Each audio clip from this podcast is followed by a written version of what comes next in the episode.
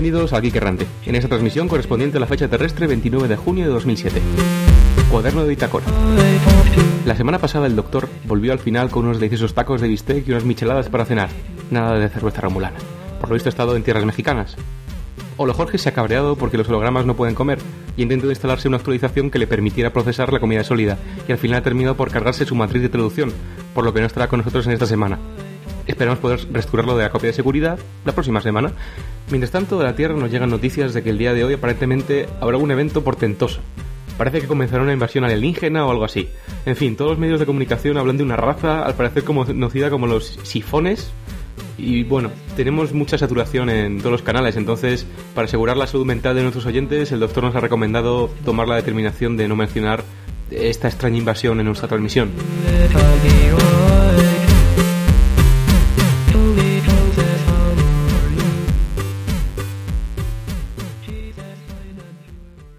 El día de hoy estamos con ustedes, eh, nuestro oficial científico, Nando, el mejor oficial científico de la galaxia. Bueno, bueno, doctor, no es para tanto, a sus órdenes. y su servidor, el doctor.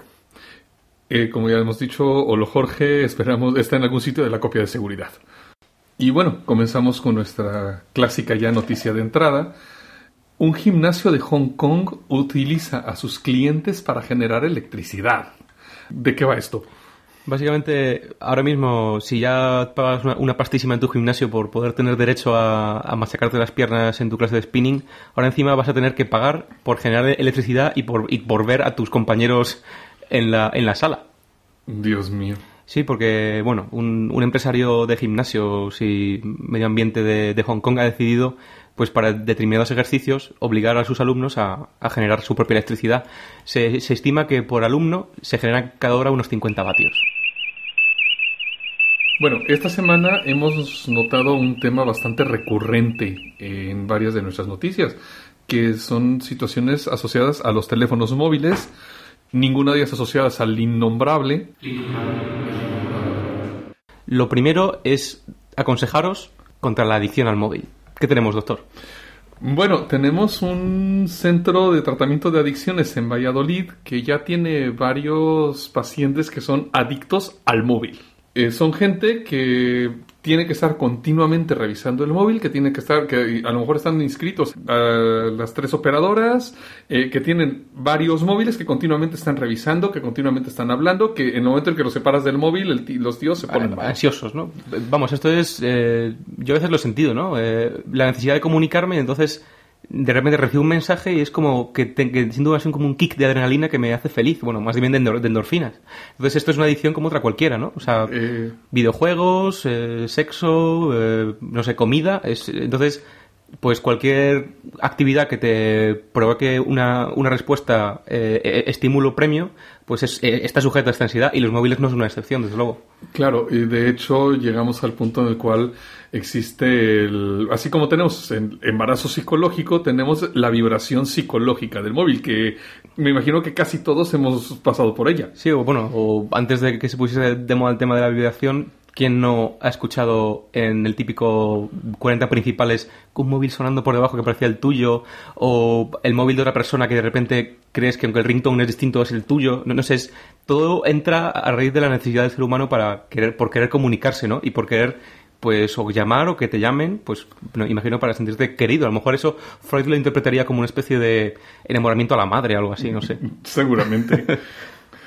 y, pero bueno, eh, mientras que aquí en España ya se tienen centros de tratamiento donde ya se trata la adicción al móvil, por otra parte tenemos que la American Medical Association primero empezó con un debate sobre si la adicción a los videojuegos existía o no existía y al final han dicho que no. Bueno, aún lo están estudiando porque tienen tiempo. El último manual de diagnóstico de, adicciones es del, del, 94 y el próximo se va a publicar en el 2012. Entonces queda relativamente poco, pero ya está la industria del videojuego por, por un lado y por otro lado están los padres afectados metiendo presión a la, a la AMA, la Asociación Médica de, de, América, para que meta la adicción a los videojuegos en esta nueva clasificación de, de, adicciones. Pero las empresas de videojuegos me imagino que estarán en contra de que se declare video. Las empresas de videojuegos lo que quieren es que se traten otras, otras adicciones más nuevas y más acuciantes según ellos, como puede ser la del BlackBerry, que las de los videojuegos, que imagino que lo harán para, para prevenir futuras demandas y cosas así o porque a lo mejor en el momento en el que se detecta una, una, adicción podría haber empezar a haber controles sobre los videojuegos, como lo es sobre el tabaco, como lo es sobre, los, sobre el alcohol, ahora también un control sobre los videojuegos. Claro, es, es volver a lo mismo, es eh, un videojuego, ¿quién, nos, ¿quién no está enganchado a un videojuego? ¿Quién no ha salido de casa por un videojuego? Bueno, de hecho, yo en, en la época cuando salió Tetris, yo siempre tuve la teoría de que era un eh, plot comunista para tirar el mundo capitalista, para acabar con la productividad del mundo capitalista. Sí, como aquel episodio, aquel episodio de, Star Trek con donde la raza esta de, alienígenas eh, abduce a la, tripulación de Enterprise para que jueguen a este videojuego ridículo y a la vez convencer a todos para luchar contra sus enemigos. Claro. O es, igual. Pasando a otra cosa que tiene que, siguiendo en el tema de los móviles y en usos, digamos, eh, novedosos de la tecnología móvil, Ustedes saben que hay muchos países en Europa, por ejemplo, donde puedes ya pagar cosas por SMS. En Finlandia tú puedes comprar Coca-Cola de una máquina de Coca-Cola. Sí, los famosos micropagos. Eh, en, España tenemos a la empresa Movipay, por la que cualquier usuario de taxi de Madrid, bueno, depende de, depende de la compañía, pero Radio Taxi, por ejemplo, si te has dejado dinero en casa o no quieres dar tu tarjeta al, taxista, pues puedes pagar con el móvil. Pero ahora los rusos eh, utilizan, van un poco más allá y utilizan los SMS para autenticar el vodka autenticar el vodka con SMS. Pero vamos a ver, o sea, no entiendo nada. Eh, bueno, es que parece ser que en Rusia hay un gran problema de vodka adulterado. Bueno, de vodka no adulterado, sino hecho ilegalmente. Sí, con alcohol metílico, algo así, que te deja ciego, ¿no? Eh, más o menos, alcohol casero. Sí, yo tengo una, una otra rusa, bueno, yo viví en Suecia y tuve unos compañeros rusos y básicamente que hacían, aparte de cosas raras con patatas, también hacían cosas aún más raras con colonia y harina. No voy a decir lo que es, pero no me, no me extraña que estén así con el alcohol adulterado. y entonces el problema es que tú te puedes comprar una botella de vodka y no saber si es una botella, una botella oficial real o si es una botella casera. Claro, porque las botellas oficiales estarán avaladas por el gobierno, ¿no? Claro, se supone que... sí, por la cooperativa estatal. Bueno, ya no son comunistas, pero imagino que es algo parecido. Por la empresa oficial de vodka. Entonces ahora, las, las botellas van a venir con un número, tú lo vas a enviar el número por SMS y te va a decir si es una botella de vodka auténtica o no. O sea que cada botella tiene una especie de checksum que envías por SMS y la autoridad rusa del alcohol, que es lo que se llama la Rospritprom o algo así, pues te, te un SMS autenticando su fiabilidad, ¿no? Y su contenido puro. Sí, lo que sería interesante sería que pudieran autenticar el contenido, ¿no? Que de hecho, esto de autenticar el contenido del vodka, pues podrían hacerlo a través de un nuevo dispositivo que se está planteando para poder hacer análisis de sangre a través del móvil. Análisis de sangre a través del móvil. Imagino que será con, con estos biochips que ahora están tan de moda, ¿no? Eh, sí, efectivamente. La idea es que tú puedas ponerle una gota de sangre dentro de tu móvil y te diga si estás malito. Claro, el caso es usar transistores que en su base, en lugar de polarizarlos con una microcorriente de una batería, pues se polaricen con, microcorrientes que producen bacterias al, hacer determinadas reacciones químicas por productos que haya en tu sangre o en, o en la piel o donde sea.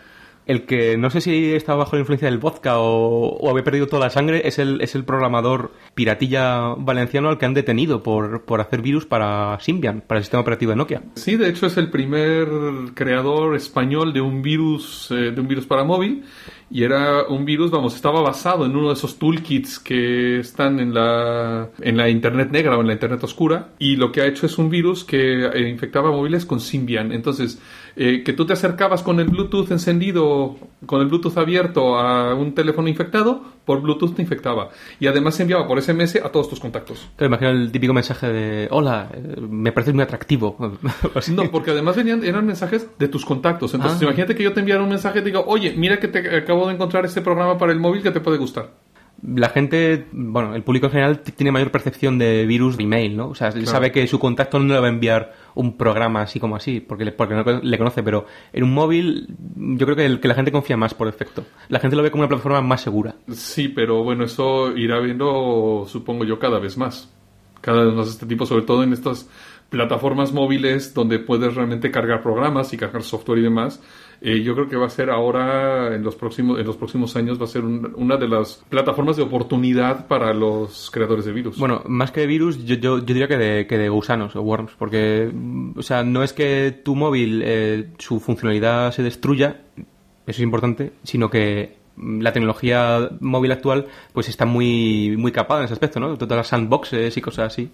Y bueno, en caso de que el móvil se llegue a dañar demasiado o que llegue uno a hartarse de él, pues nos podemos inscribir al Campeonato Mundial de Lanzamiento de Móviles. Sí, eh, esto se celebra en un pueblecillo de Finlandia que se llama Savonlinna, lo pronuncio bien, que conste. Y bueno, los finlandeses, por si no sabéis, son, bueno, aparte de su pasado comunista al que reniegan, pues son famosos por sus concursos extraños. Hay, otro, cons- hay otro concurso que es el de, el de transporte de mujeres, en el que, bueno, hay varias pruebas en el que el marido o el novio tiene que robar a una mujer de un sitio y transportarla a hombros y pasar pruebas hacia otro lugar. ¿no? Entonces, pues ahora se han inventado este concurso. También celebran en Finlandia el, el- el concurso de air guitar. Ah, No, no olvidemos. Y, Sí. y ahora a esto se une el, el concurso de lanzamiento de móviles. Eh, pero bueno, esto de lanzamiento de móviles ya saben, así que llegan a comprarse un móvil y no cumple con todas las, con todo el hype y todas las características. Aunque es, eh, bueno, este, este concurso tiene unas reglas muy establecidas y es el jurado quien da los modelos de móviles adecuados a, la- a cada categoría, porque hay categoría eh, de participación en grupo, freestyle, hay, hay incluso para niños, puede participar todo el mundo a partir de 12 años. O sea que yo no puedo llevar mi móvil y decir, es que ya estoy harto de ti lanzarlo. Tiene que ser uno que te proporcione el jurado. Ah, pero- Eso es muy triste. Eh, no, el tema es usar el móvil como concepto ludita casi, ¿no?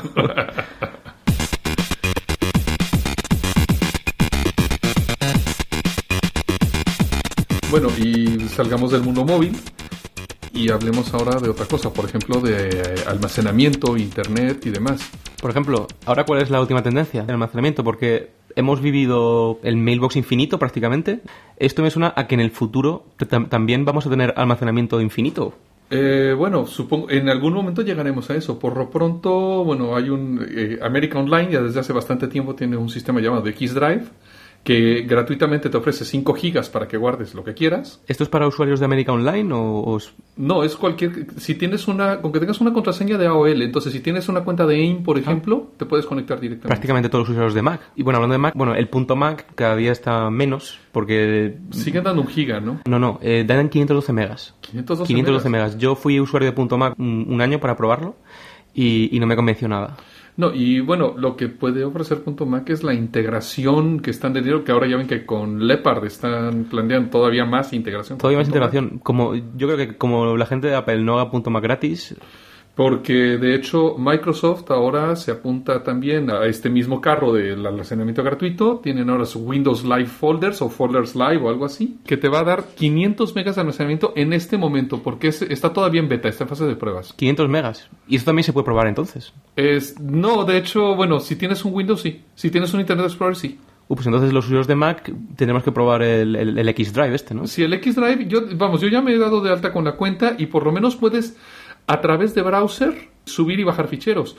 Lo que no he logrado ver es si en Mac puede- tienes algún tipo de driver o algo que te lo permita ver como un disco. Hombre, eso sería adaptar el, el, el, el Fuse este, ¿no? Eh, algo por el estilo, aunque ya, ya sabes que para Google sí lo hay, que tú tienes el Gmail File System. El Gmail File System que, y que incluso está como módulo de kernel en Linux. Exactamente, bueno, y también para Mac también lo hay. Sí, sí. Bueno, pero eso es un poco también pervertir un poco el Gmail, ¿no? Eh, sí, además de que creo que no puedes tener ficheros de más de dos, de más del tamaño del attachment, ¿no? De más de mayor, más que el De- tamaño de del 20 attachment. megas. Creo que sí. Pero bueno, a fin de cuentas, punto Mac queda atrás. Eh, Google queda atrás relativamente también. Google queda atrás por la parte de almacenamiento. En algún momento lo ofrecerán, porque vamos, es, es su tendencia. Vamos, en este momento creo que la- una cuenta normal de Gmail te da que 3 gigas. Sí, bueno, y en el futuro hasta 4 se, se habla, o sea que... Porque en este momento Yahoo creo que ya te da Yahoo, infinito, Yahoo ¿no? es Mailbox infinito. Sí, bueno, pero el Infinite Mailbox era un concepto que hace cinco años pues se veía como algo del futuro, ¿no? Y esto ya está aquí. Al igual que, al igual que se veía del futuro, pues prácticamente todos los servicios que huevos cero que, te- que- que tenemos hoy en día.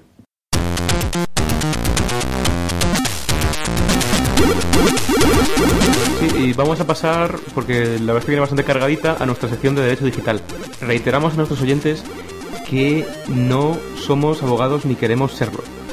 Ni nos interesa en lo más mínimo ser abogados. Ni dar asesoría legal ni nada. Con lo cual, si algún a- algo de lo que nosotros digamos, ustedes lo interpretan como consejo legal, es bajo su propio riesgo y no nos hacemos responsables. Únicamente da- damos nuestra opinión en lo que estas noticias de leyes, empresas y Europa y tal se refieren.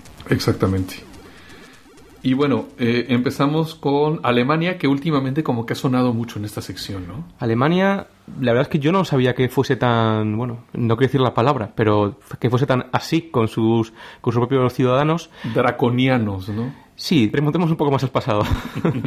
bueno, todo el mundo sabe a lo, que, me refiero. El caso es que las leyes de privacidad del usuario en, de Internet en Alemania son muy estrictas. Es, es, es decir, todos los servicios que ofrecen compañías de Internet dentro de, Alemania tienen que tener asociados en todo momento, eh, por, así decirlo, el, el, número de identificación, el DNI del alemán que se registre. Eh, algo parecido pasa en Suecia también. Pero eh, eso solo aplica a servicios que estén en un, por ejemplo, en un dominio.de, ¿no? Al parecer no, porque Google está teniendo problemas ahora mismo para dar su servicio de Gmail en Alemania. Es decir, es para cualquier ciudadano alemán que, que se registre en un servicio. En aunque se registrará en gmail.com. Eh, aunque se registra en gmail.com. Y si es un ciudadano alemán, tiene que, imagino que habrá que implementar algún tipo de filtrado por IP, como ya existe, por otra parte, con algunas páginas de contenido innombrable. Y, en fin, o sea, hacen filtrados por IP directamente. Pero, ¿y si yo voy a Alemania, no voy a poder entonces acceder a mi Gmail en caso de que cierren eso, aunque yo no sea ciudadano alemán? Esa es una pregunta que aún nadie ha sabido responder y, yo no querría que nadie respondiese y tampoco querría que, que, esto se llevase a cabo, ¿no? Porque esto forma parte del paquete este legal de... No sé si os acordáis que hablamos de una ley que se iba a aprobar en el Parlamento alemán que haría todas las herramientas de hacking ilegales. Es decir, toda aquella herramienta que, que sirva para afectar a, a, servicios negativamente, incluso para convertirte en anónimo en, en, en Internet, se pueden hacer ilegales. O sea, cosas como, por ejemplo, la Red Tor. Cosas eh... como la Red Tor también peligran en, Alemania. Vaya. O sea que están regresando un poco a la Edad Media, ¿no? Sí, o hace, hace 50 años. Exactamente.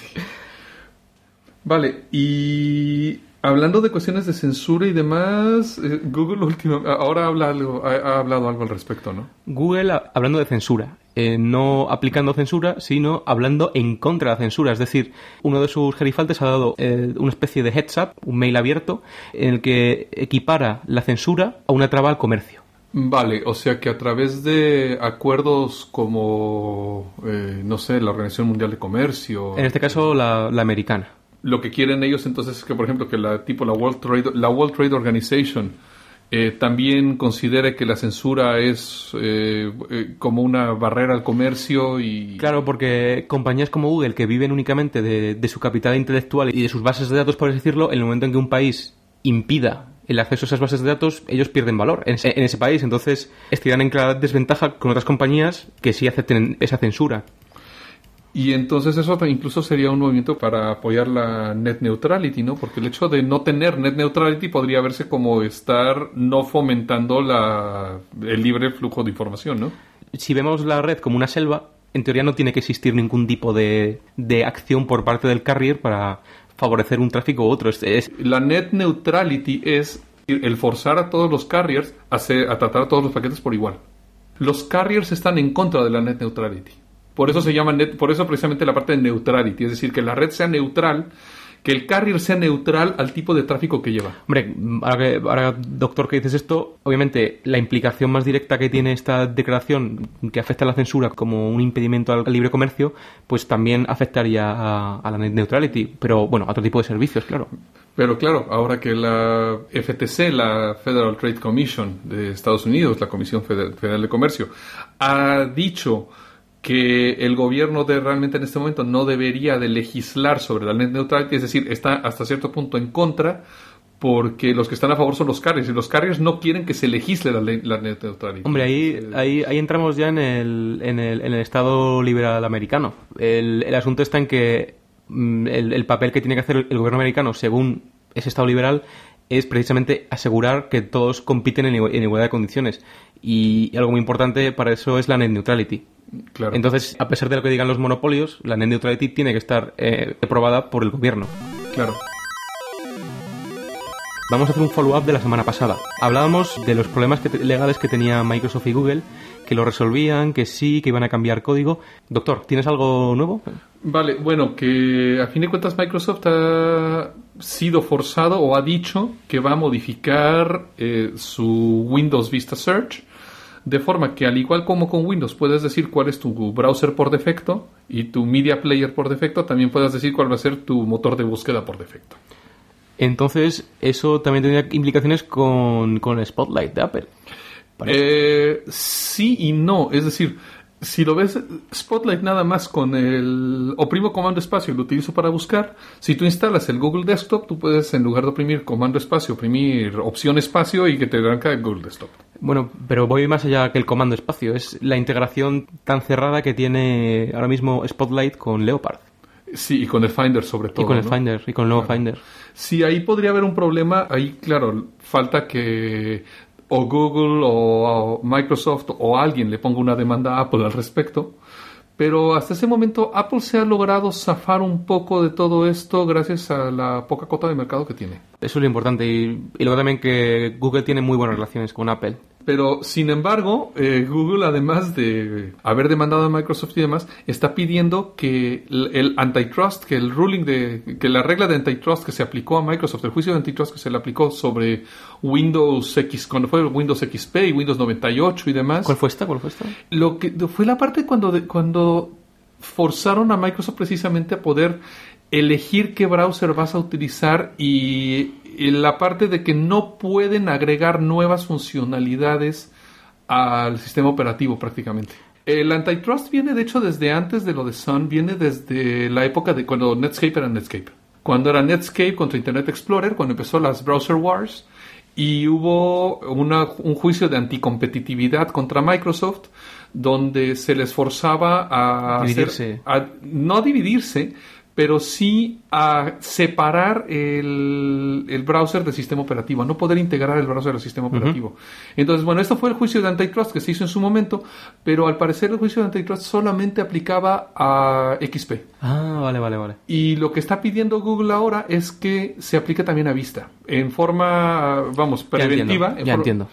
Porque hasta ese momento, vamos, vista al ser un producto completamente nuevo, no aplica ninguna de estas leyes. Y Google lo que está pidiendo ahora es que preventivamente aplique también. Bueno, eh, todo este tema ahora está bastante candente en los tribunales y va a forzar, y de hecho ha forzado a Microsoft pues, a postergar su, su Service Pack 1, bueno, el, el alias Fiji, del que hablamos hace tiempo, y esto se pensaba que iba a salir después del verano, pero hasta el primer cuarto de, del 2008 no saldrá debido a cambios que van a tener que hacer en este Service Pack y a posibles acciones legales que haya que resolver antes. Claro, precisamente a esto de poder seleccionar cuál es el motor de búsqueda que vas a usar. Bueno, y sin ayuda de la TARDIS, vámonos de, de Silicon Valley a la España de toda la vida, ¿no? Sí, porque resulta que ha entrado en vigor la Ley de Acceso Electrónico de los Ciudadanos a los Servicios Públicos, conocida como la, la SSP, aunque yo he ido a sitios donde le ponen la, la ECAP. ¿Y eh, esta ley qué, qué hace? ¿Qué es? Bueno, se supone que es una ley que va a hacer que el gobierno permita el acceso a todos los servicios del gobierno, a todos los servicios públicos, a través de medios telemáticos, es decir, a través de internet o de teléfono o de televisión o de lo que venga. Momento, eh, entonces eh, se supone que, bueno, aunque el, gobierno opine de forma contraria, no todo el mundo tiene un Windows en su casa. Sí, y de hecho muchas asociaciones como, bueno, Linux, Banda Ancha, eh, vamos, muchas la Asociación de Internautas. Sí, y, y luego también blogs importantísimos como Barra Punto. Claro se habían pronunciado y habían enviado al Congreso una propuesta de modificación a esta ley donde se exigía siempre el uso de estándares abiertos, de estándares que fueran libremente disponibles para todos los que son formatos de documentos.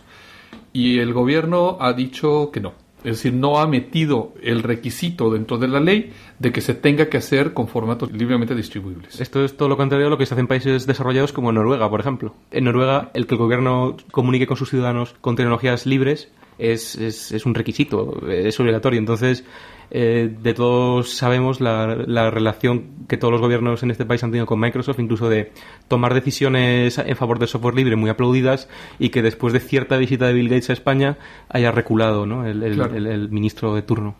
Claro, y sí, de hecho lo que querían era eso, vamos, no era obligar al uso de software libre, pero sí que los formatos de ficheros fueran formatos libremente distribuibles y libremente implementables. Aquí yo creo que he hecho en falta también la, voz de Apple España, ¿no? Para defender a sus usuarios en España. Tendría mucho que decir. Pero hay una Apple España.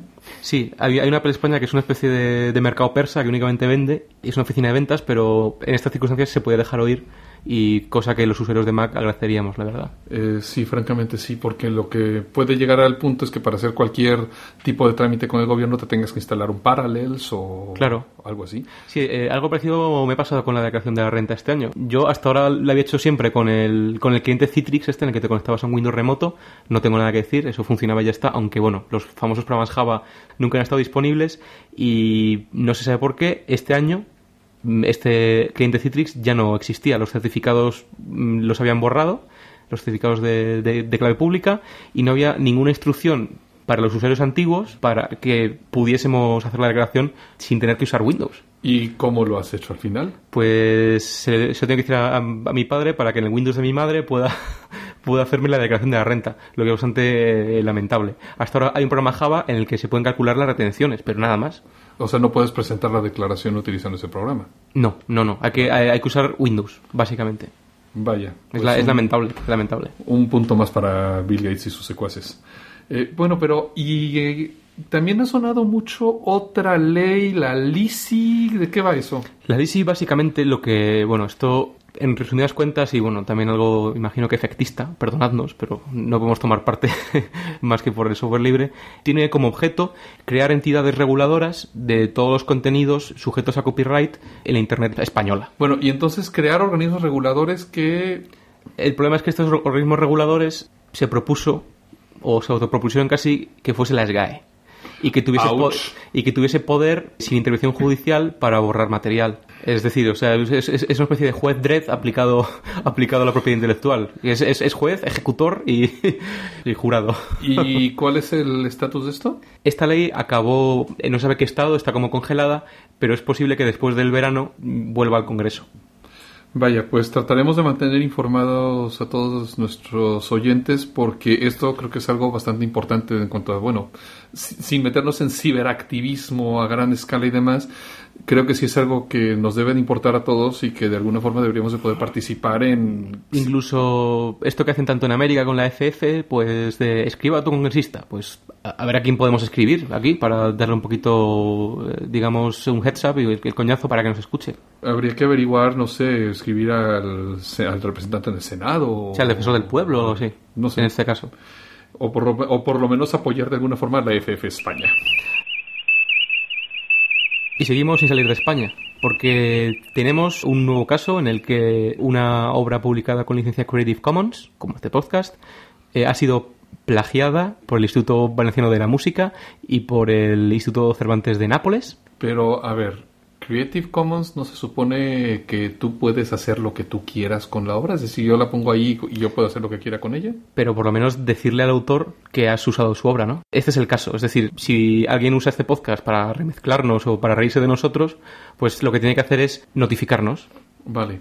Bueno, no, claro, y de hecho, además, depende de cuál licencia Creative Commons. Claro, es más, eh, este trabajo, que era un- es una, una biografía de un, de un compositor valenciano que había hecho un, un investigador de- en, en Italia, está publicado con la licencia CC y, y encima con la, con la cláusula de share alike, es decir, compartir igual. Pues bien, el Instituto Valenciano de la Música y el, y el Instituto C- Cervantes de Nápoles únicamente han puesto el texto en la web Y no han puesto y nada tampoco. más. no, y, ni, y ni licencia ni nada. ni respetaron la cláusula de atribución, me imagino, tampoco. Claro, entonces eh, el tema está en que esto se ha, llevado a juicio y, y la FF España ha logrado pues que indemnicen al autor con 3.000 euros. Vaya, pues eso no está mal. Bueno, eh, algo que creo que puede ser interesante para nuestros escuchas, que vayan un poco de qué va esto de Creative Commons.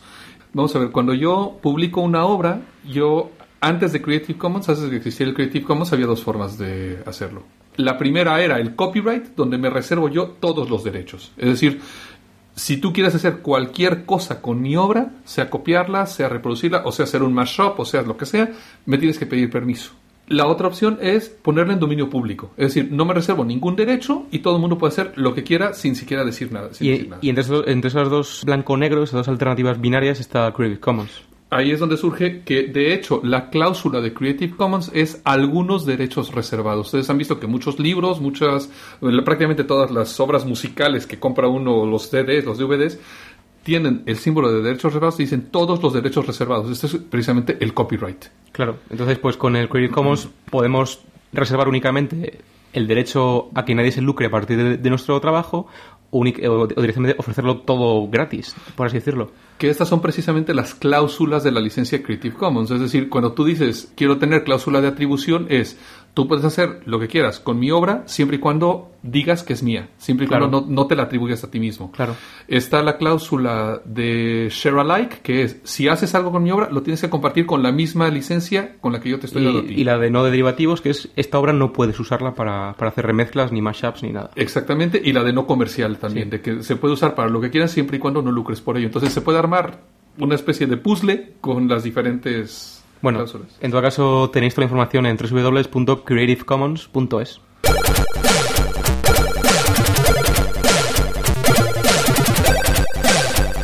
Bueno, pero ya fue mucho de cuestiones legales, de cuestiones, no sé, de cuestiones tristes.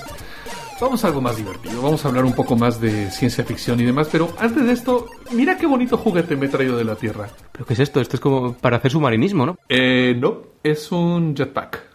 ¿Pero a qué año ha sido?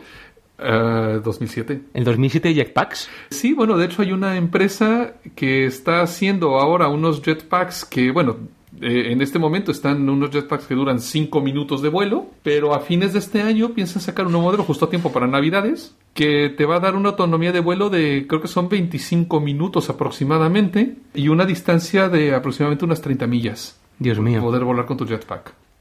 Pasando a temas de sci-fi, series y demás, creo que la noticia de la semana es que empieza Seventh Son, tercer libro.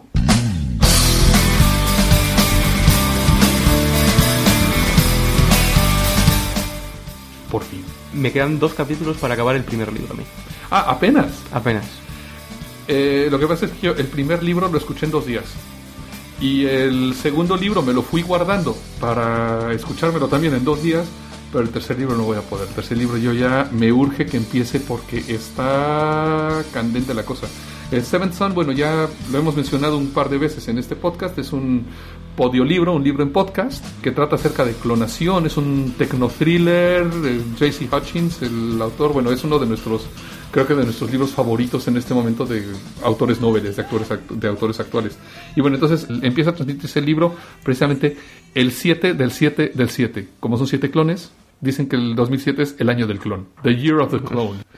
No, pues entonces estemos atentos para su- o para suscribirnos al podcast o para terminar de, de escuchar todo para, para tener una tercera temporada lo más divertida posible. Ya lo verán, es un libro donde uno realmente no puede parar de escuchar. Pero bueno, pasando a cosas un poco más, no sé, mainstream o un poco más conocidas, eh, que ha sabido de Heroes. Vamos a ver. The Heroes hemos dicho que la segunda temporada va a empezar este septiembre, ¿no? Entonces, lo que no quedaba claro es esta serie de Origins, ¿cuándo iba a ser? Se hablaba de que iba a ser en el Hayarus de del, del 2008, pero resulta que no va a haber eh, no va a haber pausa, es decir, la segunda temporada se va a emitir con sus 26 episodios o 20 y pico episodios correspondientes, pero todo seguido. Y al final, es decir, más o menos en abril, es cuando se va a emitir esta serie Origins hasta bueno, hasta que termine. Esto lo habrán hecho seguramente porque deben de haber perdido algo de audiencia en las, en las dos pausas que tuvo la temporada 2, me imagino. Mm, sí, bueno, esto pues con series como Battlestar, Galáctica, pues por esto tenemos el, el aperitivo este de Razor, ¿no? Entonces, bueno, por lo menos ya tenemos algo, algo de noticias de esto. Y claro, 23 de septiembre. Y tenemos, bueno, nuestro countdown en la página principal de Geekerante. Creo que hay noticias de Pegasus, ¿no? De, bueno, de esta de este aperitivo para pedir, este que tenemos de Battlestar Bueno, Galáctica. Pegasus es más que un aperitivo. Es, es- se hablaba de que va a ser una, una miniserie que va a salir en DVD y, y- y después se va a estrenar en el Sci-Fi Channel. Pero Glenn Larson no tenía los derechos sobre todo lo que se emitía primero en DVD. Pues ahora mismo el, el productor de, de Battlestar Galáctica está hablando con, con Glenn Larson pues para permitir esto por fin y, y parece que hay inicio de entendimiento. Bueno, para los que no lo sepan, Glenn Larson fue el productor del Battlestar Galactica original. Así que yo creo que, la- que más que otra cosa ahora, ahora tiene envidia. Eh, probablemente, pero por lo que decían, no está muy contento con la forma en cómo está llevándose la serie actualmente. pues nosotros sí. Nosotros sí estamos muy contentos. Mucho mejor la, la nueva que la original.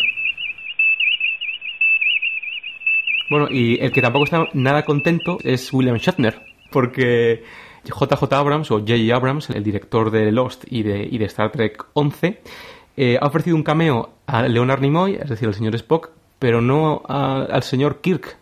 Bueno, es que el que a Shat, como le dicen, no le hayan ofrecido ese cameo, de veras que le debe haber cabreado. Es, es el hombre cameo. Este hombre ha estado hasta en el príncipe de Bel Air. o sea que eso es lo que más le puede haber herido. Y, y eh, no sé si habrá dicho algo en Shatner Vision o algo así. Pero bueno, aparte de su carácter, que la gente dice que es un bastante osco, pues yo quería ver a Shatner en, la próxima Star Trek. Por cierto que hubo un especial de Comedy Central donde rostizaban a William Shatner, donde estaban todos los que participaron en la serie original de Star Trek. Entonces estaba Uhura, estaba eh, Mr. Zulu. Fue divertidísimo ese especial, ¿eh? Está por ahí en sitios alternativos de obtención de medios. Busquen el este, William Shatner Roast. Qué bueno. Los, que sigan Doctor Who en la serie inglesa habrán visto que un muy ligero spoiler eh, aparece Captain Jack en, el, en los últimos episodios. Jack Harness. Jack Harkness. Y Jack Harness, ustedes saben que viene de esta serie que se llama Torchwood. Bueno, eh, aunque la primera aparición de, de, Capitán Harkness eh, fue durante un episodio de, no sé si de la segunda temporada de, Doctor Who, sí. en el que, bueno, eh, veíamos el bombardeo de Londres. Exactamente. Entonces, pues, Harkness es un viajero del espacio-tiempo que se ha quedado en el, en el, siglo XX, básicamente. Sí, tiene un medio bastante curioso de viajar, que ya lo verán cuando vean esos últimos episodios. no queremos dar spoiler. de Doctor Who. Pero bueno, sí, se fue presentado en, efectivamente en la segunda temporada, pero después, bueno, tuvo su propia serie, digamos, que era Torchwood. Y Torchwood fue una serie que a mí personalmente me gustó, me gustó bastante. Yo, de hecho, jamás consideré ver el, aspecto sexy a, Cardiff, pero es que lo tiene, la capital eh, galesa. Bueno, de hecho, Torchwood es un anagrama de Doctor Who y era el nombre clave con el que trataban dentro de la BBC la serie Doctor Who en la temporada 2 antes de que saliera. Utilizaban Torchwood como palabra clave para decir Doctor Who. ¿Pero en la temporada 2 original o en la...? No, la temporada 2 actual. Ah, bueno, La temporada 2, la del año pasado. Bueno, y ya eh, tenemos confirmación de que la temporada de 2 eh, de Torchwood vuelve y comienza en enero de 2008. Lo cual puede ser interesante porque Doctor Who hasta ahora ha respetado más o menos el mismo calendario. Eh, Doctor Who normalmente comienza a principios de marzo, mediados de marzo, las temporadas. Bueno, por lo menos así han sido las últimas, bueno, creo que casi todas, si no es que todas las nuevas. Con lo cual es posible que haya un traslape entre las dos series, lo cual estaría muy bien. Lástima que no vuelva antes Torchwood, porque es una serie muy buena. A ver, un momentito. Vaya, estoy viendo un mensaje de, de error en la computadora central el backup de Jorge holograma punto. Ha fallado. Hemos matado a Jorge. Otra vez. Pero hay otro eh, pero podemos tirar de backup también. Si tiramos del backup del backup. Sí. La matriz de la, matriz de personalidad sigue respaldada en algún sitio. Va a ser la misma personalidad arisca que cuando se nos presentó por primera vez me temo. Pero bueno es, es el único es el último backup que ideó Jorge eh, bueno, pues creo que más vale que nos pongamos a intentar restaurar este backup porque... Bueno, es hacer un, holograma le puedes matar todas las veces que queramos. Lo dicho, el, el, doctor y yo tenemos trabajo a bordo de, del Geek Errante y no queremos molestaros más, por lo que vamos a despedirnos por esta semana. Saludos, desde, el Geek Errante.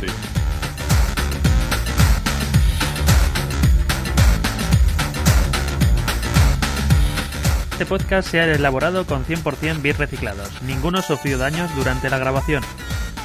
Se distribuye bajo una licencia Creative Commons Share Alike Attribution no comercial 2.5 de España. Para más información visita www.creativecommons.e.